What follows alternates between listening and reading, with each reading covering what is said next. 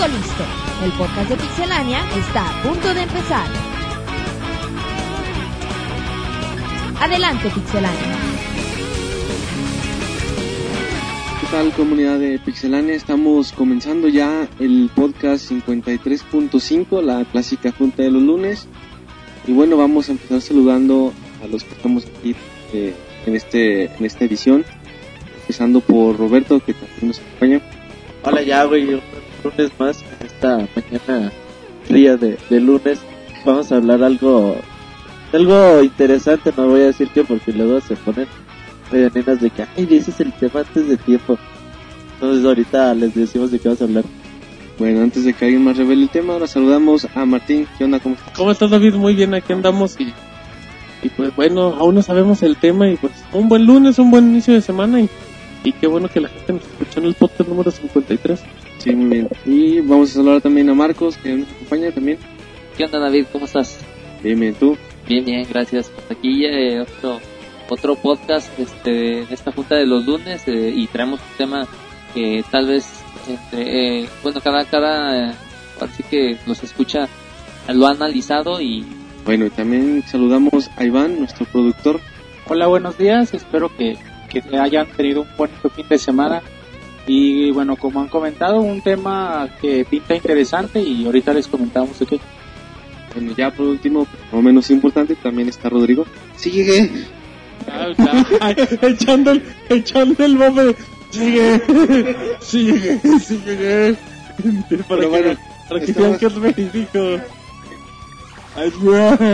Pero aquí estamos para el podcast punto 5 de la semana. Y esperemos les agrade este tema que muchos ya conocemos. Exactamente, muy bien, David. Entonces, pues ya con los comentarios negativos de Roberto, ¿de qué vamos a hablar hoy, David? Bueno, pues vamos a hablar de la evolución de los controles o de los mandos para las diferentes consolas a lo largo pues de la historia, ¿no? Y vamos empezando de, de atrás hacia adelante, eh, eh, recordando aquel famoso control Atari, pues el más básico de todos, el botón y la, el stick, el- la palanca, que pues a pesar de su sencillez era más que suficiente para los juegos de aquella época. Uno de, bueno, también tuvo su, su impacto por porque fue de los primeros, ¿no? De los primeros en tener éxito. Pero sin duda es de los que más, más nostalgia también nos dan por, los recuerdos. Sí, además tuvo mucho éxito porque la idea de esto era trasladarlo, la, la sensación que te daba un arcade a, a una consola, ¿no? Y bueno, la idea fue muy simple y muy efectiva, pues solo el joystick y un botón, no necesitas más. Y bueno, como colección, quien tenga la fortuna de, de tenerlo, pues es afortunado y, y cuídenlo ese controlito. Sí, fíjate, yo, yo se lo, lo llegué a jugar en, en mi niñez y sí, como, como dices, era un poco, a lo mejor se veía incómodo al inicio, nada, veías acá la palanca y el botoncito, pero, pero era bien cómodo y se adaptaba perfecto a la, a la sencillez y a la vez a la complejidad que tenían los juegos en ese tiempo. Sí, estaba chido, ¿no? Porque muchas veces tú querías hacer un tipo de, de movimiento y la verdad no estaba tan chido porque nada tenía cuatro, cuatro tipos de movimientos para arriba, para abajo, izquierda, derecha y ya ideal, güey, hoy en día para jugar Pac-Man, hace poco que jugué Pac-Man eh, Championship, Re- Championship Revolution, pues sí, sí te cuesta un poco porque el control ya es de ocho lados y cuando lo quieres hacer para arriba, a lo mejor lo estás haciendo, pero para la, para la arriba y para la izquierda y no sube el monito. Entonces, ideal, güey, para este tipo de juegos. Tenía un control que decíamos de que sobresalió por ese, digo, de, dentro de su época, pues era lo, lo más novedoso a pesar de lo sencillo. Y bueno, pues ya avanzando un poquito más en el tiempo, tenemos el de el de NES, el clásico eh, control cuadradote, pero también bastante efectivo. Claro, con el A y B y el famoso Select y Start, ya desde ahí empezaron con el, con el pad, eh, co- como dice David, era un, era un control acá cuadrado, que a lo mejor ya cuando lo ves ahorita era incómodo, pero en ese tiempo era súper práctico. Y de los únicos errores que tenías que, que el cable como que de repente sí fallaba mucho y tenías que poder comprando otro. No, y también en aquel entonces su competencia que era Sega tenía un control muy parecido. La única diferencia en- es que este en lugar de tener un pad de ¿cómo se llama? de cuatro direcciones, tenía un pad de ocho direcciones. Pero básicamente el control era el mismo, era así cuadradito.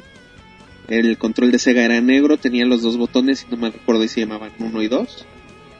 ¿Cómo se llama? Y tenía el pad que era un cuadrado carecía de botón Select y Start. El Sega en- se caracterizaba por tener un botón de pausa en la consola en lugar de tener estos botones. Pues algo lógico, ¿no? Cuando ibas a poner pausa era que ibas a parar. Pero bueno, eh, yo lo que recuerdo mucho de ese... ah, bueno. Sí, no, este, lo que recuerdo mucho del pad de, de Nintendo, creo que ha sido el que más te ha sacado callos en el dedo gordo, ¿no? Y lo que tenía mucho era de que ya de rato de tanto jugar se descomponía el botón B, el o el A, o sea, ya están muy duros, ya no, ya no accionaban. Pinche Marcos comía dulce, güey, y jugaba después. Decía, se pegan los botones. No, y fíjate, yo todavía tengo dos, tres controles de NES y siguen durando, güey. Increíblemente son muy resistentes. Y bueno, Nintendo sacó ahí la, la patente de la cruz direccional el pad, que hoy en día se le llama. Y no sé cuántos años le, le duró la patente, pero bueno, uno de los aportes de Nintendo en cuestiones a control. Y algo curioso con este control es que hoy en día podemos verlo como accesorio, ¿no? En, muchos, en muchas partes, en una playera, en un cinto de adorno y bueno, es parte de la trascendencia de- del control. Hasta salió en una edición especial del Game Boy Advance. Ajá. Game Boy. Micro. Aunque, bueno, también en ese tiempo fue cuando, cuando salió el Select sin saber realmente su funcionalidad, ¿no? Sí, el. Select era muy poquito a veces el Pero- uso, güey. De hecho, Por no la mayoría nulo. de los juegos eran nada más para... La mayoría tenía la, la dificultad A y la dificultad B. Y muchas veces como que uno decía, pues sí es lo mismo. No, no, no, no, ¡Chale! ¡Chale! no, no, no veías lo... La diferencia, güey, pero bueno, ya después te das cuenta que, que el juego es más difícil. Después de que le salió lo chilango al Roberto, eh, a pesar de que se ponga a rezar, eh, es la, pero, pero vamos con la siguiente generación de consolas que eran en, en su momento el Super Nintendo y el, Sega Genesis, si no mal recuerdo. Eh, este, este control de Sega tenía la característica de agregar unos botones, eran tres, dos filas de tres, este, de tres botones. Y el Super Nintendo ya se hizo un poquito más complejo, bueno, agregando dos botones y ya los, las dos, este, Ls. Bueno, el L y el R, perdón. Fíjate que en Sega apareció, salió una versión especial que es esta que mencionas de seis botones para exclusivo para juegos de pelea, pero en realidad el original solo tenía tres botones, A, B y C, y la, el pad direccional, como ya mencionaba Rodrigo, con sus ocho direcciones, y ya incluía aquí un, un Start.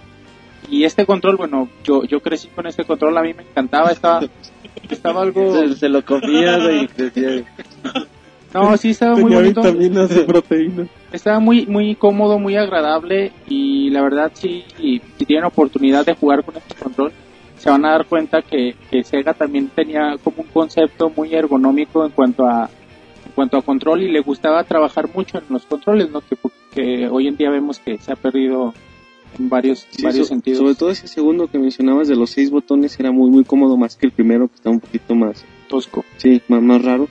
Y pues desde Super Nintendo también ese fue un poquito más, eh, pues ya la novedad, ¿no? Al agregar los, los botones, eh, los- L y R fue los muy van- revolucionario.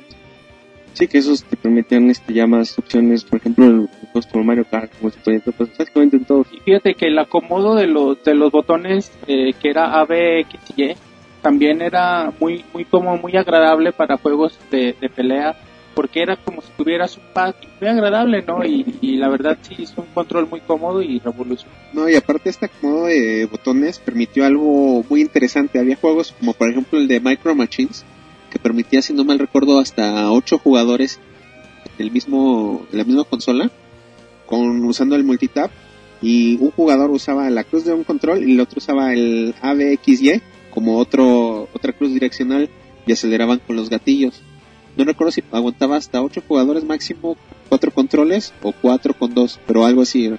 Bueno, y ya avanzado también un poquito más en el tiempo, en la siguiente generación, pues que quien no recuerda el control de, de Nintendo 64, ese ya más, ya incluía los sticks, incluía el botón de, de la parte de atrás, el Z, y pues también fue de los más, bueno, Nintendo como siempre se caracteriza por, por ir mejorando sus cosas y pues en ese no fue la excepción.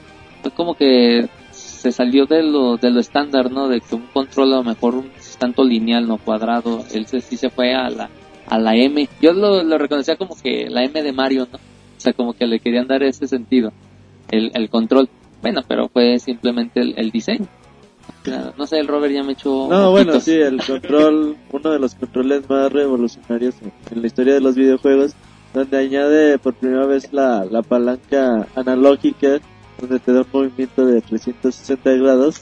Además te incluye el gatillo Z, que ya lo habías mencionado. uno- yo creo que fue el primer gatillo en los controles. También te añade los botones, bueno, los C que eran para mover la, la cámara en, en el juego. Ya después, pues ya no sé si PlayStation lo, lo hizo un pad también, un pad de, bueno, sí, un stick analógico. Y bueno, sí, eh, el control de Nintendo 64, uno de los más revolucionarios de la historia. Sí, y porque era como lo comentábamos antes de empezar el podcast, era de esos controles que visualmente eran muy feos. Igual tú lo veías y dices, el control puede ser incómodo, pero en el momento que lo agarrabas el, el control jalaba a la perfección tomando en cuenta que tenía diferentes formas dependiendo del juego. Además de que, bueno, eh, no, la, la evolución en, en el 64 no solo fue hacia juegos poligonales, sino Nintendo bien se dio cuenta de que no podía seguir con el clásico pad y con juegos en entornos en, en tres dimensiones y era muy complicado jugar así. Y optó por crear esto emulando el pad que el, el pad que veíamos en, en las arcadias pero ahora trayéndolo hacia un control. Y bueno fue para, para toda la gente que, que tuvo la oportunidad de vivir ese momento pues fue, fue otra revolución completamente y fue otra innovación que hasta, hasta la fecha sigue no todas las consolas todas todos los desarrolladores se siguen basando en los modelos de Nintendo y al parecer va a seguir así Y bueno, también, por ejemplo, ya como último, de lo que revolucionó Manches, eh, de los juegos, como decías, era. Yo recuerdo mucho Turok, cuando tú jugabas Turok al inicio, que tú usabas el stick nada más para mover la cámara, pero te movían realmente con los botones, con los amarillos. Entonces, sí, sí era como que sí te rompía mucho el parámetro, sí te rompió la idea, pero a la hora de jugarlo era bastante práctico y era la mejor forma. Entonces controlabas con botón porque decías, ¿Cómo me "Ay, muevo con ¿cómo me botones?" muevo? Y ya que dices, bueno, me muevo con los, con la- para adelante, para atrás, del- con los botones C, y con el otro nada voy moviendo la cámara, es cuestión de 10, 20 minutos de juego para acostumbrarte. También ya para agregar al final, este, el, el control, bueno, si no me equivoco, fue el primero, ¿no? Que le, le puedes agregar un accesorio al, al tal como el control, que fue el Rumble Pack, que cuando salió de Star, de Star Bueno, inici- iniciando por la memoria, de hecho. Exacto, y de ahí le podías meter la memoria para guardar tus avances. Que la memoria sí era una vil, vil jalada, güey, porque porque todos los eran cartuchos en el Nintendo 64 y perfectamente todos los cartuchos Bueno, podían- pero si, si rentabas juegos, pues ahí guardabas tus avances. Que sigue era, era chido porque te los podías llevar a otro lado, pero había juegos que nada más podías grabar así, güey. y Era eran pocos de hecho eran pocos los juegos padres que te exigían uno memoria De hecho, los juegos de Nintendo se guardaban directamente en el cartucho, ¿no? Sí, exactamente, y juegos ya extras como los de Turk. Yo hacía eso y el Rumble Pack, güey, uno también de las cosas más revolucionarias de... Que era una madresota súper pesada, pero que sí vibraba chido. Y le tenías que poner doble A. Doble, dos pilas triple A, perdón. Exactamente. Y está muy chingón, güey, hoy en día ya todos los controles vibran. Y bueno, otra revolución más. Ta- También ya como el último detalle antes de que David agarre el micro. eh, si no me equivoco, fue la primera línea de controles que innovó con diferentes colores en este caso, ¿no? Que Sí, tenías el, el clásico gris, bueno, rojo, el gris, negro. el negro, el verde. Bueno, y ya, ya que lo, ya que menciona a Rodrigo el PlayStation 1, pues también, no lo mencionó porque nadie lo Eh, escuchó, David. bueno, lo mencionó tras micrófonos. Eh, pues también Nintendo mostró primero su, su control, que sigue siendo uno de los, eh, bueno, en mi opinión, uno de, los- uno de los más cómodos de la historia. eh, que se mantiene de hecho hasta ahora en un diseño muy similar. Y primero sacó el, el, el modelo tradicional sin los, sin el DualShock y después ya sacó esa versión con los sticks que ya incluía también la vibración, la- el, el uso del propiamente ya de los sticks, que como decíamos se conserva hasta la fecha. Sí, claro, o sea, el control del PlayStation 1 eh, inició en un color en aparentemente gris, tenía sus cuatro botones que los distinguían que no eran letras, sino que eran figuras, que era el, el círculo, el triángulo, la X y el cuadrado. Traía el L1 y el R1, el L2 y el R2. Eh, también el pad ya no era, pues no era la cruz literal por lo que comentaba Roberto, simplemente estaba seccionado y nada más eran las Cuatro direcciones. exactamente arriba, abajo, cuatro izquierda derecha. Es- sí, y así duró al inicio, y ya después, viendo un poco cómo iba el mercado, es cuando aparece el DualShock 1. que es muy es muy lógico la, el estilo de control del primer DualShock, bueno, el primer control de PlayStation porque bueno, si, si recuerdan el PlayStation en un inicio iba a ser una plataforma con- compatible con el con el con el Super Nintendo y bueno, si se fijan el, el control de PlayStation es prácticamente idéntico al del Super, Super Nintendo, Nintendo. ¿no? Simplemente Le añaden otro- le añaden, pues no le añaden nada, güey. Creo que está igual el Le primer control. Dos botones, los L, L2 y R2. Eh, El primero también tenía dos L y dos R. Bueno, es prácticamente lo, lo único que le agregan. Lo demás hasta la fecha sigue siendo prácticamente igual que el control de Super Nintendo. Pero también un detalle importante, más que revolucionar esta primera versión, revolucionó el DualShock por dos cosas importantes. Una es que cuando aparecieron los dos sticks, eran sticks que respondían bastante bien, que no se desgastaban mucho y que incluían un botón, traían el famosísimo botón L3 y R3 que nadie utilizaba en ese tiempo.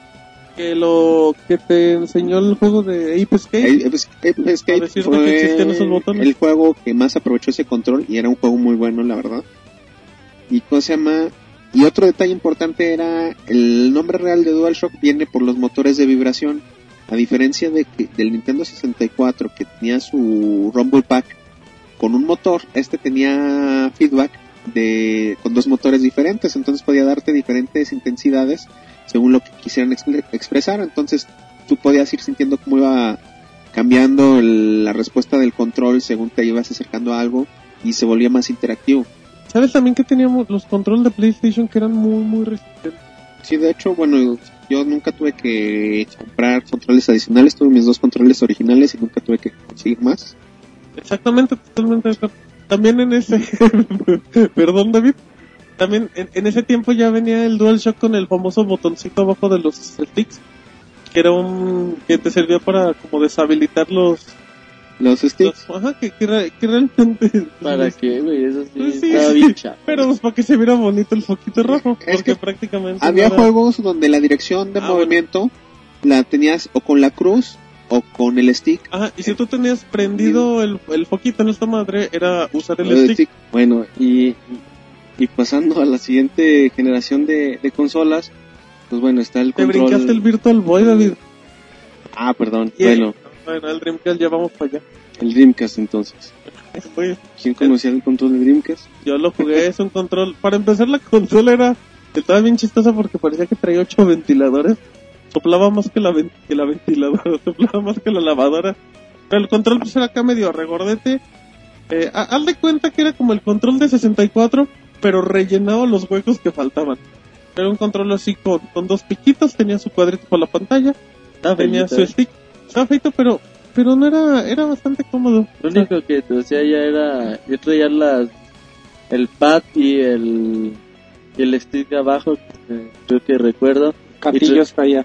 ¿Dónde? Traía gatillos muy cómodos los gatillos, mucho más cómodo que el de los de Play, los de 64. Sí, ahí empezó con, con los gatillos ya izquierda y derecha, ahora sí, ya como lo vemos hoy en día en las consolas. Y sí, traían ese tipo de mini Game Boy, güey, como para, para llevar tus avances que costaban carísimos las tarjetas de memoria por lo Pero, menos. pero había dos tipos de tarjeta de memoria, unas que eran esas que tenían la Y pantalla las piratas, güey. y no, había originales que no traían la pantalla. Ajá, sencillas. Pero, ¿cómo se llama? Lo interesante de estas que tenían la pantalla, al igual existió ese tipo de memorias para PlayStation que se llamaba Pocket Station, era que tú metías tu save y te permit- permitía tener ciertos minijuegos en el- la memoria Ah, que tú los jugabas y te daban alguna bonificación algunas veces. El Dreamcast lo llevó más allá y recuerdo que había juegos como el Código Verónica, que tu medidor de salud estaba en el control si tenías ese tipo Y de eso era, memoria. eso era bien chido, neta. Sí, sí, exactamente. Lo único malo es que la consola duró como dos años y valió madres, pero el control estaba bonito, David. Pues bien. Gracias. Y, bueno, vamos a tener que cortarle en este momento para ¿Cómo, no... David? Sí, para no exceder el tiempo. Estábamos entre, entradazos. Tan emocionados que andábamos. Es, es para dejar en suspenso al público Es el que David dijo, yo quiero invitar el desayuno. esta Y aparte ya historia... se hambre, ya se hizo Que nos preparen los huevitos. Ajá, bueno, después de que Martín no toma con seriedad esto y está jugando, eh, nos, Vamos, Manuel Muriel, David vamos a, a continuar esa historia en el siguiente capítulo. Así es que nos chequen en Twitter, en Facebook, en iTunes, estamos en la plantilla móvil de Pixelania. Y bueno, que opinen y esperemos que les guste la, la segunda parte. Bueno, gracias. nos vemos. Adiós. Adiós. Ay. Te agradecemos por habernos acompañado. También puedes encontrarnos en Twitter, Facebook y en iTunes Store.